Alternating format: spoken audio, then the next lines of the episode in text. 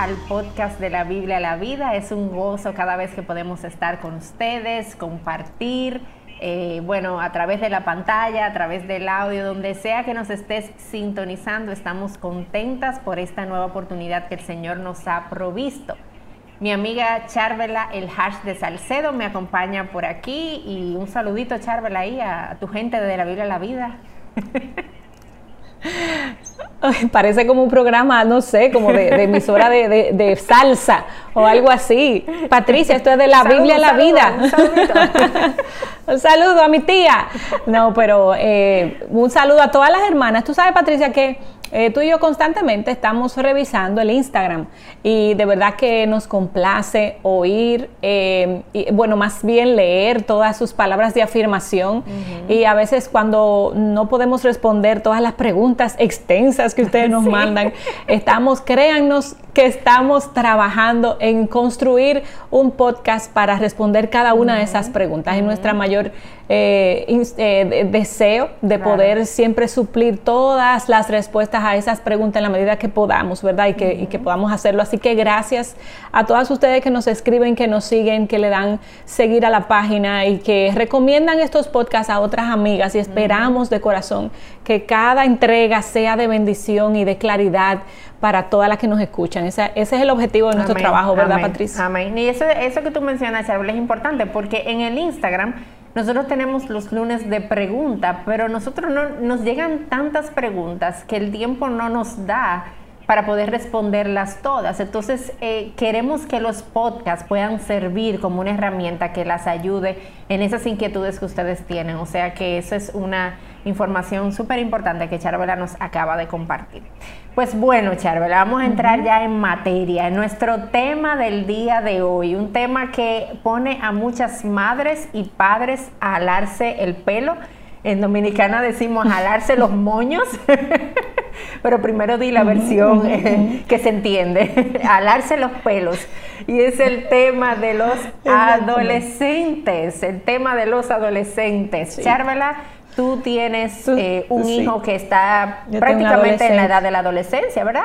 Yo no tengo adolescentes, pero he tenido la, oportunidad de servir con adolescentes durante muchos años. Bueno, estuve, ya no lo estoy haciendo de manera directa, pero sí duré muchos años trabajando con adolescentes y padres. Entonces, algo tenemos aquí que quizás pudiéramos eh, ofrecerles y principalmente, obviamente, la, sabiduría de Dios. Ajá.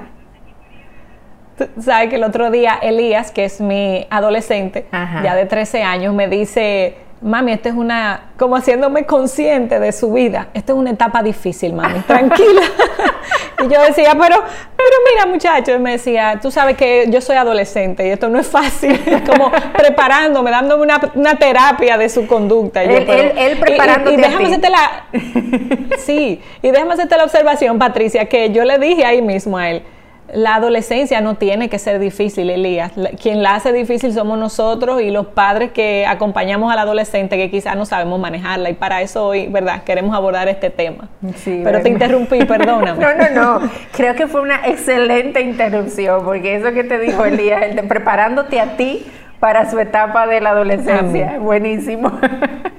Pero mira, Charvel, la verdad es que para muchos padres el solo pensar en esta etapa es como decirte que vas a afrontar la realidad de una película de terror. O sea, hay padres que piensan en la etapa de, la adolescencia y piensan en una película de terror, de esas que dan bastante miedos.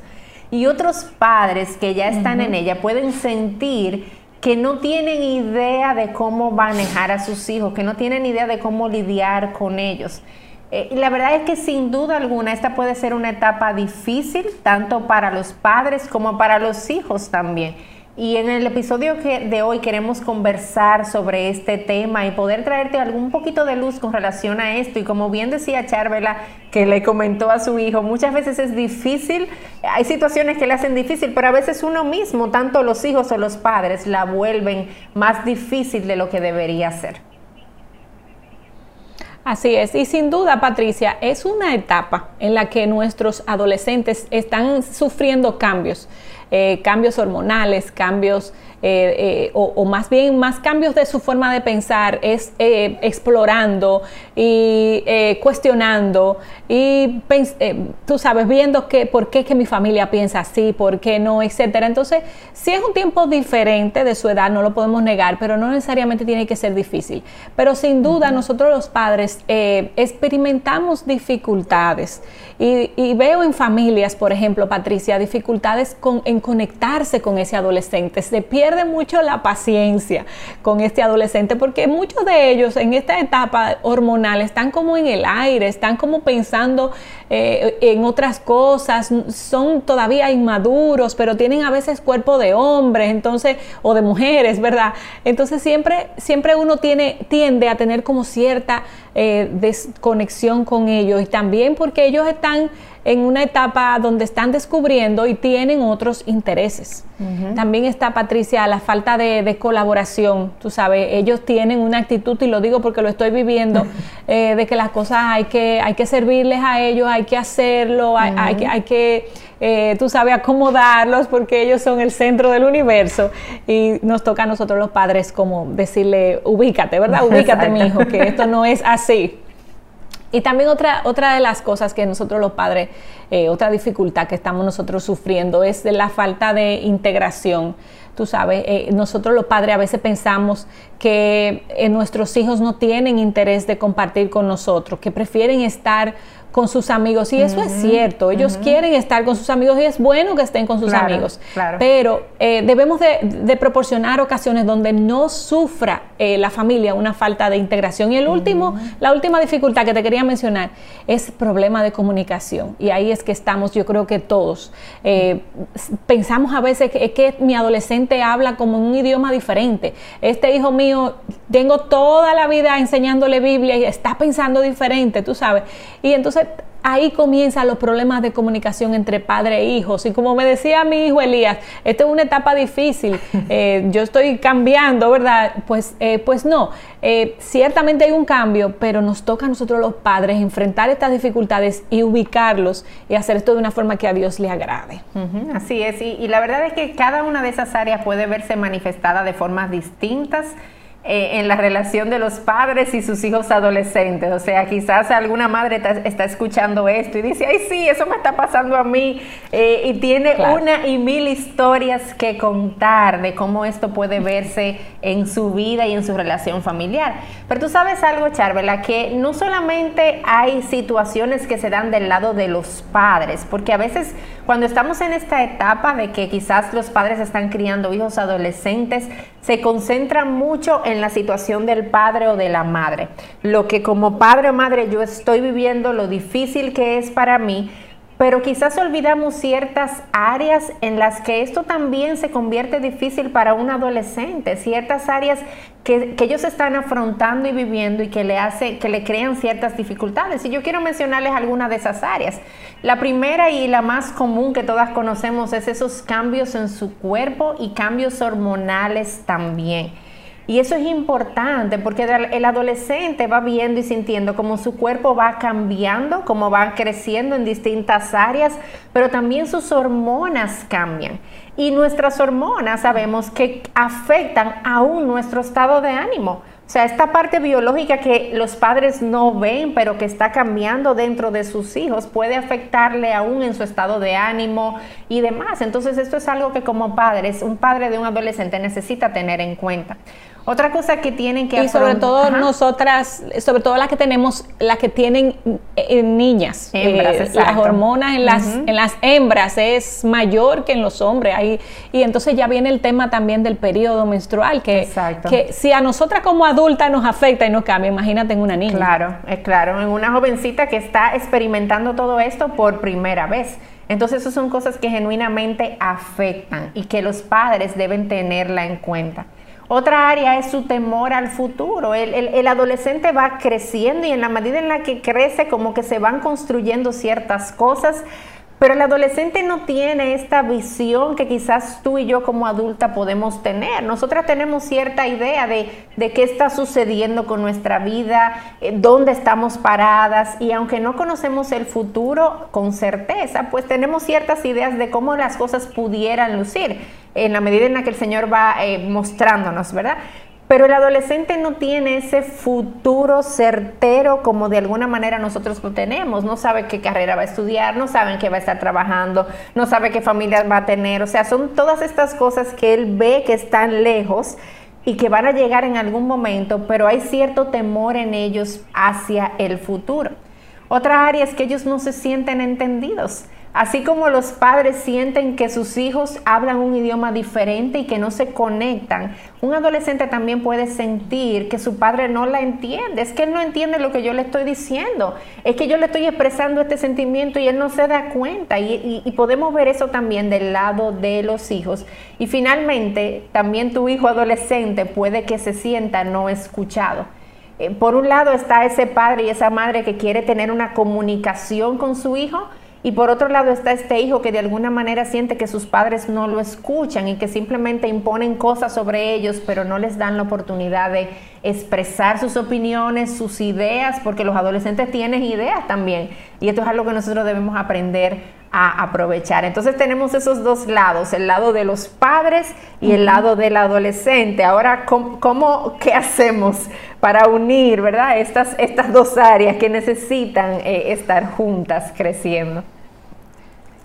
Así es, Patricia, y, quizás lo primero es a evaluar los errores comunes que nosotros los padres estamos cometiendo en la crianza con nuestro adolescente. Ciertamente ellos cometen errores por su inmadurez y su, su, falta de crecimiento en la palabra, pero nosotros también los padres cometemos errores y debemos estar conscientes de estos, identificarlos y cambiarlos en la medida de que Dios nos permita y nos, y nos abra los ojos, ¿verdad? Y uno de los errores principales que, que yo veo es que muchos padres en ese tratar de interactuar con el hijo y de, querer enganchar con él, se convierten en sus amigos.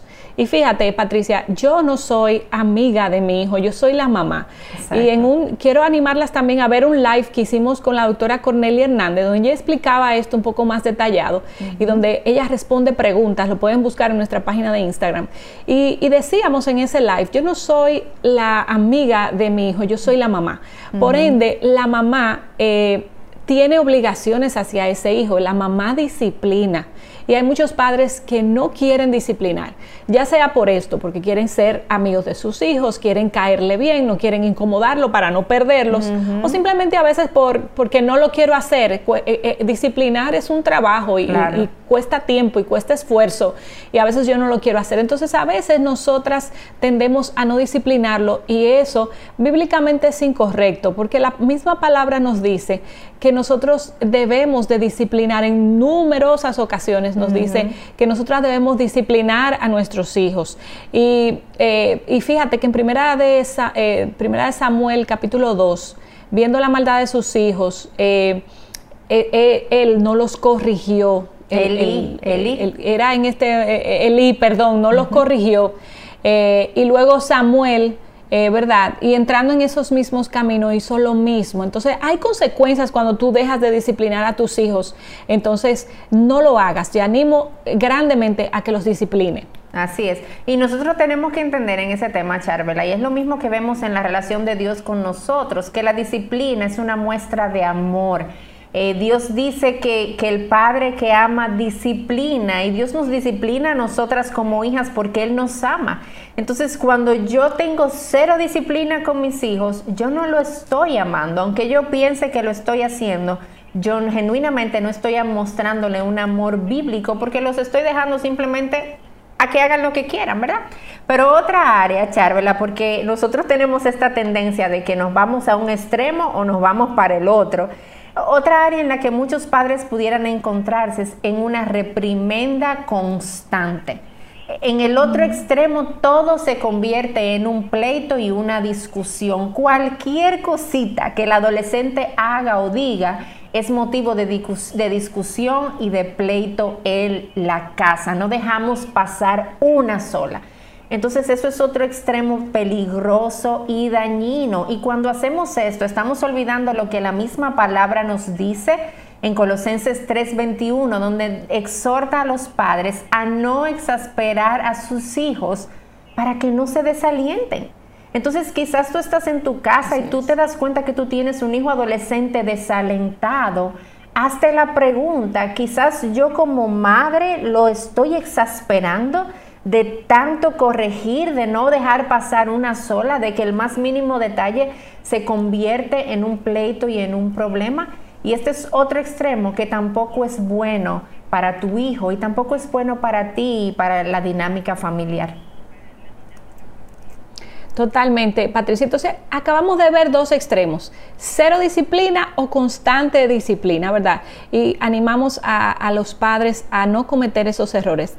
Por lo tanto, también y en, esa misma línea queremos darte algunos consejos. Yo sé que yo, y Patricia no es madre de adolescentes, pero, y, yo estoy apenas comenzando, pero sí hay consejos bíblicos, no vienen de nosotras ni de nuestra experiencia, sino consejos apegados a la palabra de Dios que sabemos que te van a servir. Y el primero de esto es... Eh, que ten las expectativas en el lugar correcto. Tu hijo es un adolescente.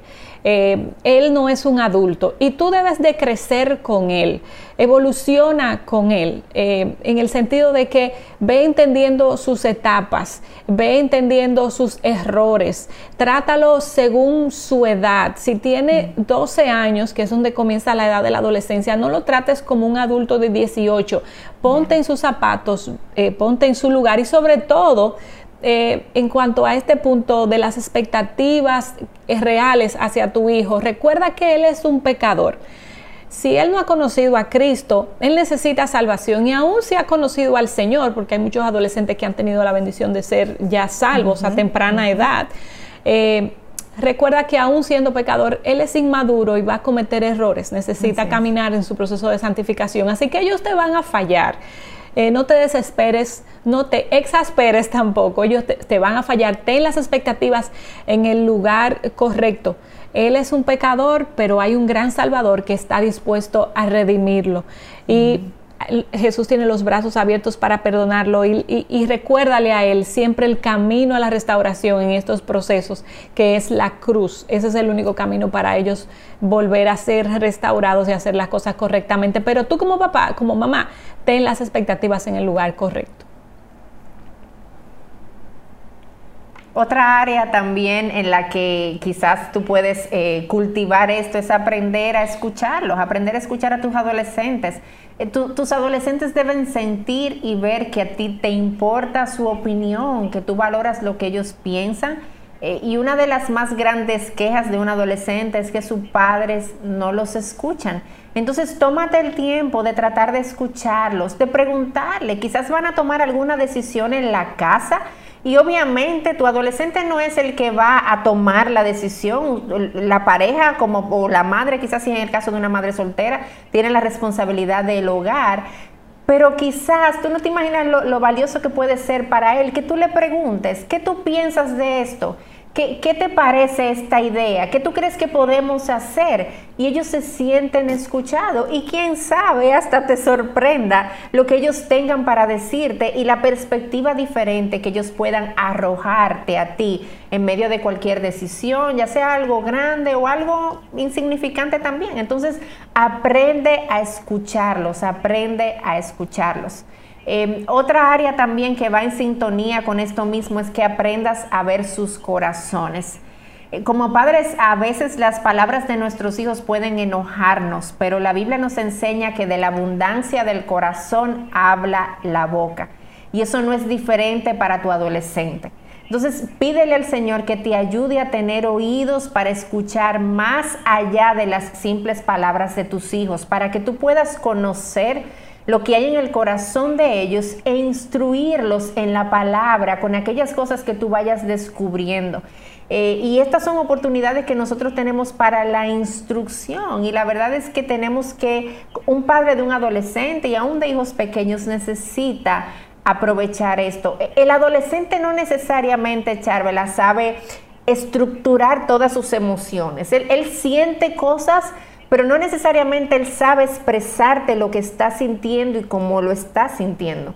Y tú poder aprender a escuchar su corazón a través de sus palabras puede ayudarte a ti, a ayudarlo a él a darle forma a estas cosas que él está sintiendo y experimentando y apuntarlos a las verdades de la palabra de Dios. Así es, Patricia. Y otro punto importante es, poner límites. Muchos de nosotros, los padres, no queremos poner límites a nuestros hijos, pero esto es bueno. Dios puso límites, puso, cuando Dios nos dio los diez mandamientos, Él puso un límite y dijo, es así que hay que tratar esto, eh, que tratarme, esto funciona así, así que nosotros debemos también de poner límites para nuestros hijos, aunque ellos hayan crecido eh, ya no son, no sean niños, verdad, sino adultos. Hay muchas cosas en las que ellos necesitan ayuda para discernir lo bueno y lo malo y los límites a ellos los protegen y los ayudan a crecer. Así que procura poner los límites y que tus hijos entiendan la importancia de los mismos. Otra cosa que queremos también eh, decirte es que no dejes de establecer consecuencias. Todo pecado tiene consecuencias. Dios nos perdona, así nos trata Dios. Dios nos perdona, pero hay pecados que tienen consecuencias y de la misma forma como Dios nos trata, debemos de tratar a nuestros hijos. Así que eh, pon consecuencias proporcionales a la falta para no llevarlos a la ira también, que ese es otro punto que a veces nosotras fallamos. Eh, pon eh, consecuencias proporcionales a la falta, pero no dejes de ponerlas porque ellos aprenden y les sirven también como límites para no, para no hacer otras cosas. No sé si tú quieras mencionar uno más, Patricia. Sí, y importantísimo es que tampoco dejes de instruir a tus hijos en la palabra de Dios. Eh, tú tienes dos áreas con ellos. Número uno, si tus hijos no son creyentes, la palabra dice en 2 de Timoteo 3:15 que ella misma contiene la sabiduría que los puede llevar a la salvación en Cristo Jesús. Así que aún ellos no sean creyentes, no dejes de instruirlos en la palabra de Dios y apuntarlos a ella. Y si son creyentes, la palabra misma es el instrumento de santificación para sus vidas. Queremos que nuestros hijos cambien, que sean diferentes, pero no, no le damos la prioridad a la palabra. Y la palabra al final es ese instrumento de santificación. Jesús mismo lo dijo en Juan 3:17, santifícalos en tu verdad, en la verdad, tu palabra es la verdad. Entonces eso es lo que va a hacer crecer a tus hijos, lo que va a hacerlo crecer en santificación. Y tú como madre tienes un papel fundamental en esto, en la integración de la palabra, no solamente en los tiempos de devocional, sino en cada conversación que tú tengas, apuntar a tus hijos a las verdades de la palabra de Dios. Y finalmente con estos consejos, modélales la gracia que has recibido de Cristo y tú como madre aprende a descansar en ella. Así como el Señor hace con cada una de nosotros, enséñale a tus hijos que tu amor no cambia por sus malas acciones. Tú lo sigues amando porque ese es tu hijo, a pesar de lo que él haga o deje de hacer. Enséñales que el perdón está siempre disponible para ellos, el perdón de Dios en medio de sus faltas y el perdón tuyo como su madre cuando ellos han fallado y han hecho algo, algo en contra de ustedes como padres. Enséñales también que en Cristo ellos encuentran el poder para vivir vidas, para la gloria del nombre de su mismo nombre y para el bien de ellos, la gloria del nombre de Cristo y su propio bien. Pero enséñales que no es en las fuerzas de ellos que van a poder lograr estas cosas, sino en Cristo Jesús. Y tú, mi querida madre, descansa en esa gracia cuando los días son difíciles, cuando tú no sabes qué hacer, cuando te has equivocado, cuando lo has hecho bien, descansa en la gracia de nuestro Señor Jesucristo, que te capacita, que te da las fuerzas y que te perdona aún en esos momentos más difíciles con tus hijos. Y ya para terminar, Patricia, un consejo o una, ¿verdad? Unas palabras de aliento para aquellas madres que tienen niños pequeñitos. Primero, no te asustes de esa etapa de la adolescencia. En Cristo todo lo podemos porque Él nos fortalece, dice la palabra. Pero sí te animo a que, a, que haga lo que dice Proverbio. Em, educa al niño en su camino, instruye al niño en su camino y cuando sea viejo no se apartará de él. Esa es una promesa de sabiduría, no es doctrina, no es que no hay nada seguro, solo Dios Dios convierte el corazón, pero sí sabemos una cosa, que cuando la palabra de Dios llega al corazón, ella no sale de ahí vacía, ella genera frutos. Si tu, tu hijo, tu hija, en la edad de adultez va a recordar esas palabras que tú le dijiste cuando niños, esos principios que tú sembraste en su corazón aún desde pequeños. Entonces yo te animo a desde ya trabajar en eso. No vas a ver el resultado inmediatamente. ¿eh? Esto es sembrando para un futuro. Ese árbol está creciendo y luego es que tú vas a cosechar los frutos. Pero eso debe de darse ahora en este momento. No te desalientes. Disfruta la adolescencia de tu hijo. Es una etapa única en la vida de él. Y siempre mantente de rodillas ante nuestro Señor. Porque Él es quien da las fuerzas. Él es quien da la gracia. Él es quien da la sabiduría.